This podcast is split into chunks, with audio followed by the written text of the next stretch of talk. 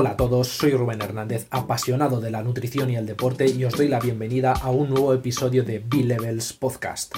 Hoy os traemos un nuevo capítulo con la última evidencia en el ámbito de la nutrición, el entrenamiento y la gestión emocional. Pero antes de empezar con las claves de hoy, recordaros que este podcast está patrocinado y dirigido por B-Levels, marca que fabrica en España complementos alimenticios basados en nutrientes naturales, conformando una alternativa fácil y saludable para cubrir las carencias de alimentación contemporánea. Así pues, damos pie a las pills de hoy. En el podcast de hoy vamos a ver las 10 reglas de oro para perder peso, hagas la dieta que hagas. 10 reglas que te van a ayudar a conservar tu salud a no ponerla de por medio para conseguir tu objetivo de recomposición corporal, para conseguir reducir ese tejido adiposo, hagas el estilo de estrategia nutricional que hagas, hagas una dieta cetogénica o no. Entonces, vamos con ellas.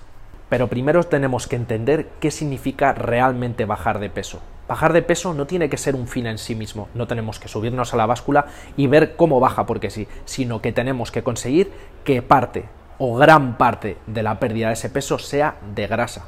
Así que no nos vale hacer déficits nutricionales, dejar de comer de forma demasiado exagerada y perder peso así porque sí en un tiempo muy corto. Entonces, ¿por qué no queremos esto? Porque seguramente de todo ese peso perdido haya muy poco que sea de grasa. Va a ser una pérdida de peso poco producente y al final lo que nos importa es cómo nos vemos, no unos dígitos de la báscula. Por lo tanto, contra menor sea ese déficit nutricional que hacemos de calorías, mejor va a ser la composición corporal y más vamos a poderlo mantener en el tiempo. ¿Qué quiero decir con esto? Que vamos a mantener nuestra masa muscular y vamos a perder esa mayor parte del peso en forma de grasa, que al final es nuestro objetivo, vernos bien. Pero ¿cómo sé que está ocurriendo esta recomposición corporal? ¿Cómo la voy a conseguir? Es sencillo semana a semana, si tú eres consistente con tu pequeño déficit, metes la suficiente cantidad de proteína y sobre todo haces tu ejercicio de fuerza al menos tres veces en semana, verás como incluso los dígitos de la báscula no bajan demasiado, no consigues esa pérdida que tú esperabas de 3 kilos, 5, quizás es bastante menos.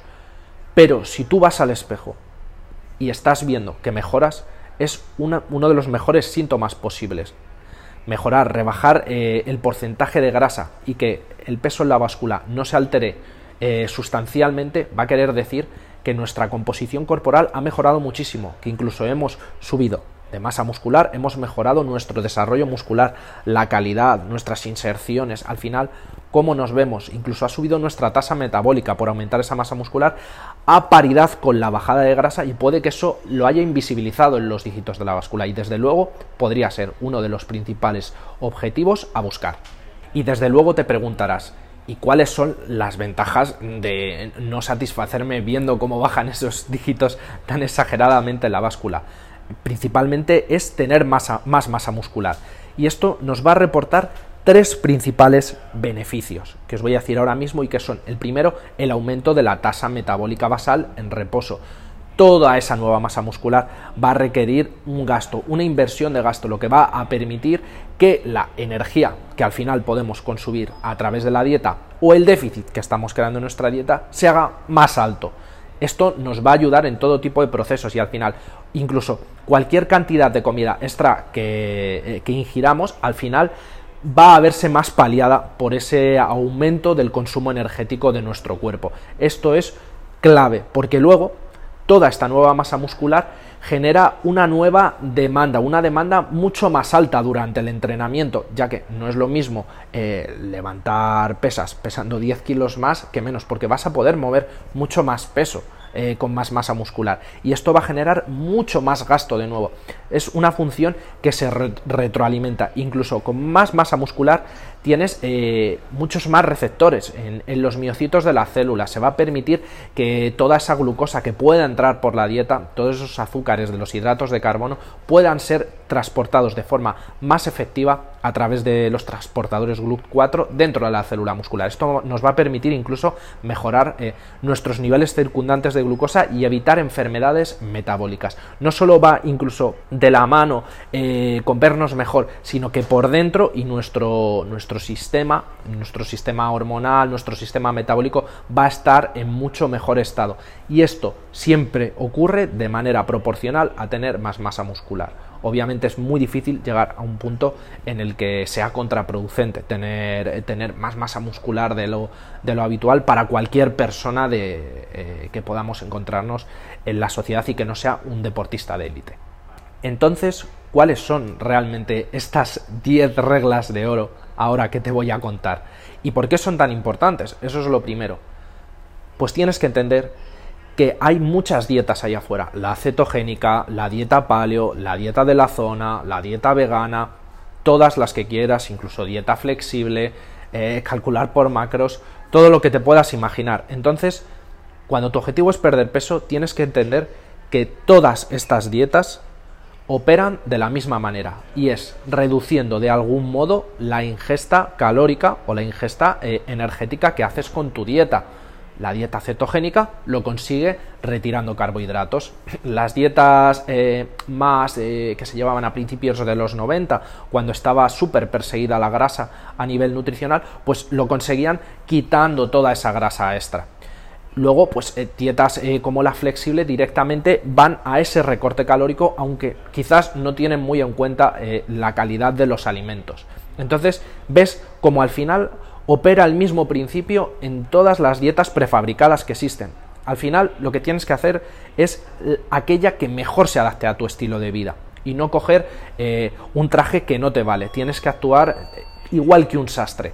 Tienes que coger aquella que mejor se adapte a tu estilo de vida porque, como te digo, todas operan de la misma manera. Entonces, yo te voy a dar 10 puntos para hacer que esa dieta, aparte de que se adapte a ti porque a ti te gusta más, opere en ti de forma sostenible, de forma que puedas alcanzar el objetivo y sostenerlo sin rebotes, además sin bajones anímicos y sin pasarlo mal y sin tener un paradigma sobre la dieta, tener ese paradigma de, régimen, de, ese régimen eh, militar, casi pseudo militar, de que tú te privas de cualquier cosa eh, durante, durante el tiempo que llevas a cabo esta dieta. Primera regla, asegúrate de meter un consumo mínimo de fibra, que podría rondar incluso de los 25 hasta los 40 gramos al día.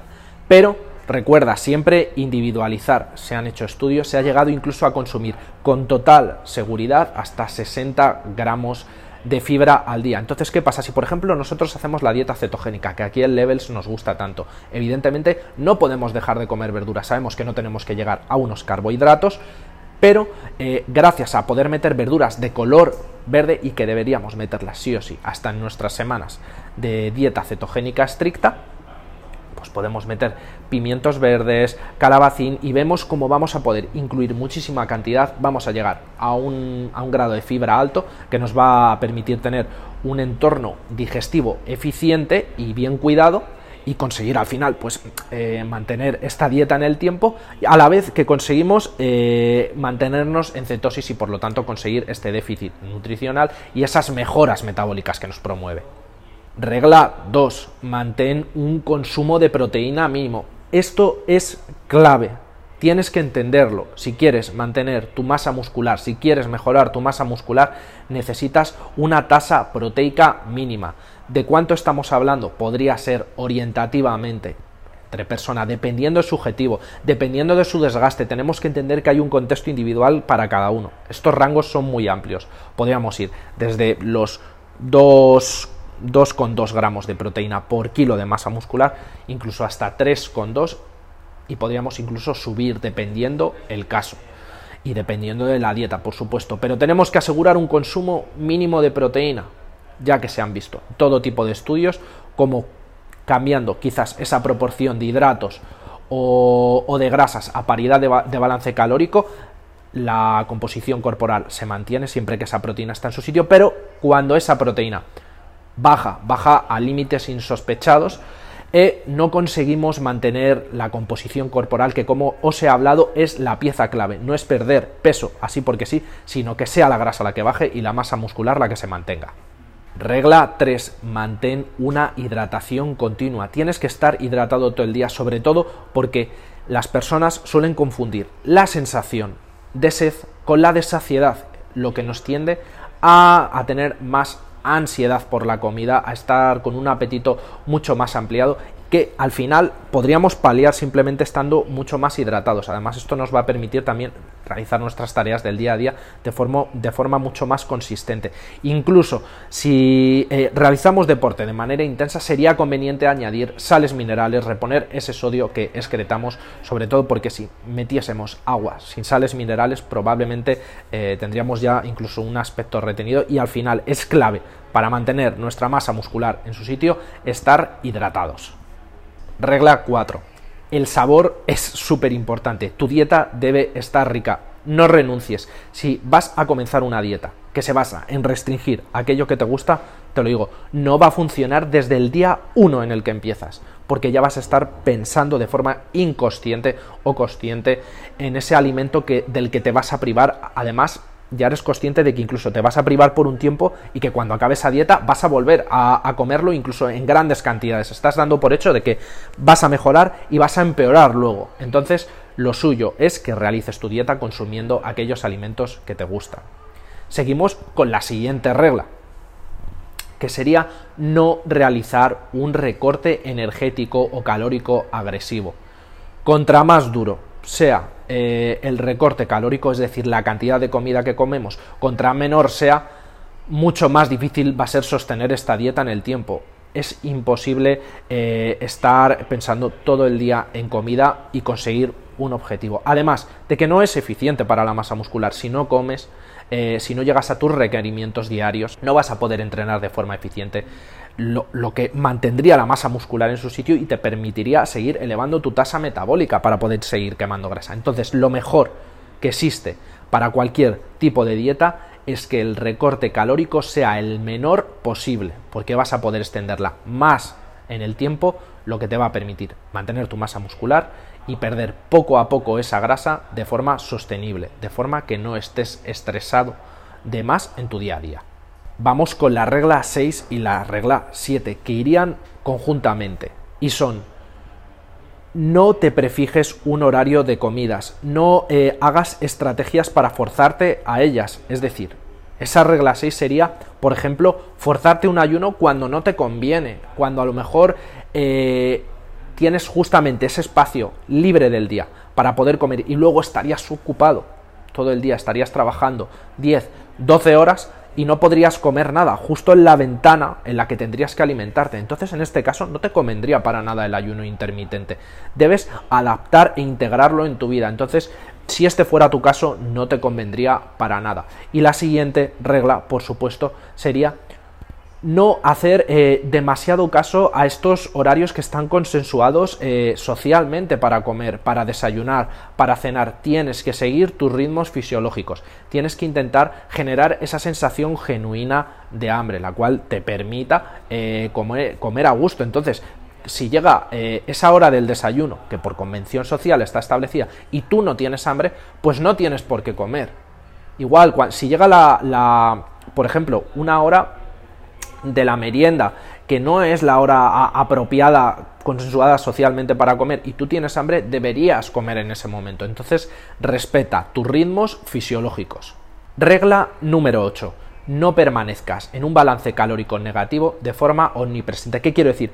Que no puedes estar toda la vida en un balance calórico negativo, no puedes estar toda la vida a dieta. Tiene que haber un momento en el que tú vuelvas a retomar un estado fisiológico más plano, más llano, en el que no tengas que estar en catabolismo continuamente para retirar grasa. El cuerpo tiene sus ritmos fisiológicos y podemos llegar a un buen punto visual, de grasa, de composición corporal, pero luego deberemos retornar poco a poco a uno más sostenible. No podemos estar siempre restringiendo calorías. Y cuando nuestro objetivo es mejorar, sobre todo en el largo plazo, necesitaremos ganar más masa muscular, y posiblemente y muy seguro en déficit no lo vas a conseguir. Así que piénsalo. vas a tener que volver a retornar a un estado más sostenible. La dieta no puede durar para siempre. Punto número 9. Tienes que tener en cuenta que si la dieta que vas a hacer demoniza un macronutriente, demoniza un alimento, se basa en restringir un nutriente determinado, esta dieta debe estar limitada sí o sí en el tiempo o prever una reinclusión de este nutriente, de este alimento que se ha retirado por un tiempo determinado. ¿Por qué? Porque no podemos estar toda la vida sin comer nada de grasa si nuestra dieta se basa en eso, en limitar la grasa hasta límites insospechados, lo cual va a perjudicar a nuestra función hormonal. Igual que aunque nos reporte muchísimos efectos en el corto plazo una dieta cetogénica, sería mucho más conveniente estar en una masa abierta, una low carb, que nos permita reintroducir carbohidratos justo cuando vamos a hacer deporte, que sería lo más inteligente, meter carbohidratos alrededor de nuestro deporte para favorecer el rendimiento rendimiento físico justo cuando nuestras células musculares más están demandando este, este esfuerzo, sobre todo si hacemos deportes de fuerza donde el estímulo va a ser glucolítico, es decir, se van a demandar carbohidratos, sería el entorno perfecto para volver a reintroducirlos. Igual con cualquier dieta, lo repito, si limita si demoniza algún alimento o nutriente en concreto, este debe volver a reintroducirse en algún momento. Porque además, eh, si no lo haces tú, el cuerpo te va a forzar en algún momento. No puedes estar toda la vida así. Regla número 10, y como digo en todos los vídeos, esto no tiene que ver con la dieta, pero debes hacer deporte.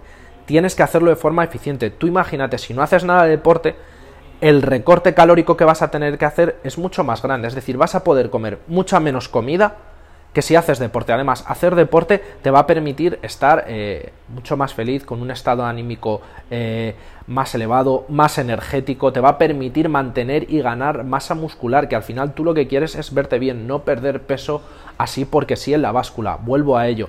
Es muy importante tener la masa muscular en su sitio porque es lo que te va a dar ese aspecto más duro, en el que no estés tan flácido. Tienes que tenerlo en cuenta, no es bajar dígitos en una báscula, sino mantener la masa muscular en su sitio y no solo por esto, sino como digo, el deporte nos, nos da un montón de beneficios, sobre todo cuando es de fuerza y queremos hacer una dieta para mejorar eh, estéticamente. Entonces es una pieza clave. El deporte eh, va perfectamente en conjunción con la dieta y debe ser imprescindible para conseguir nuestros objetivos, sea la dieta que sea. Así pues, aquí termina el podcast de hoy. Si has llegado hasta aquí, estoy encantado por haberte interesado en ello. Espero que te hayan sido de mucha utilidad estas reglas y por supuesto que las pongas ahora mismo en práctica porque sea cual sea la dieta que estás haciendo, te van a servir con ella y van a ser de gran utilidad para conseguir ese objetivo de pérdida de grasa que estás buscando. Recuérdalo, no es perder peso corporal, es perder grasa y mejorar tu masa muscular. Soy Rubén Hernández, esto es el podcast de Bill Levels, nos vemos en próximos episodios. Hasta luego.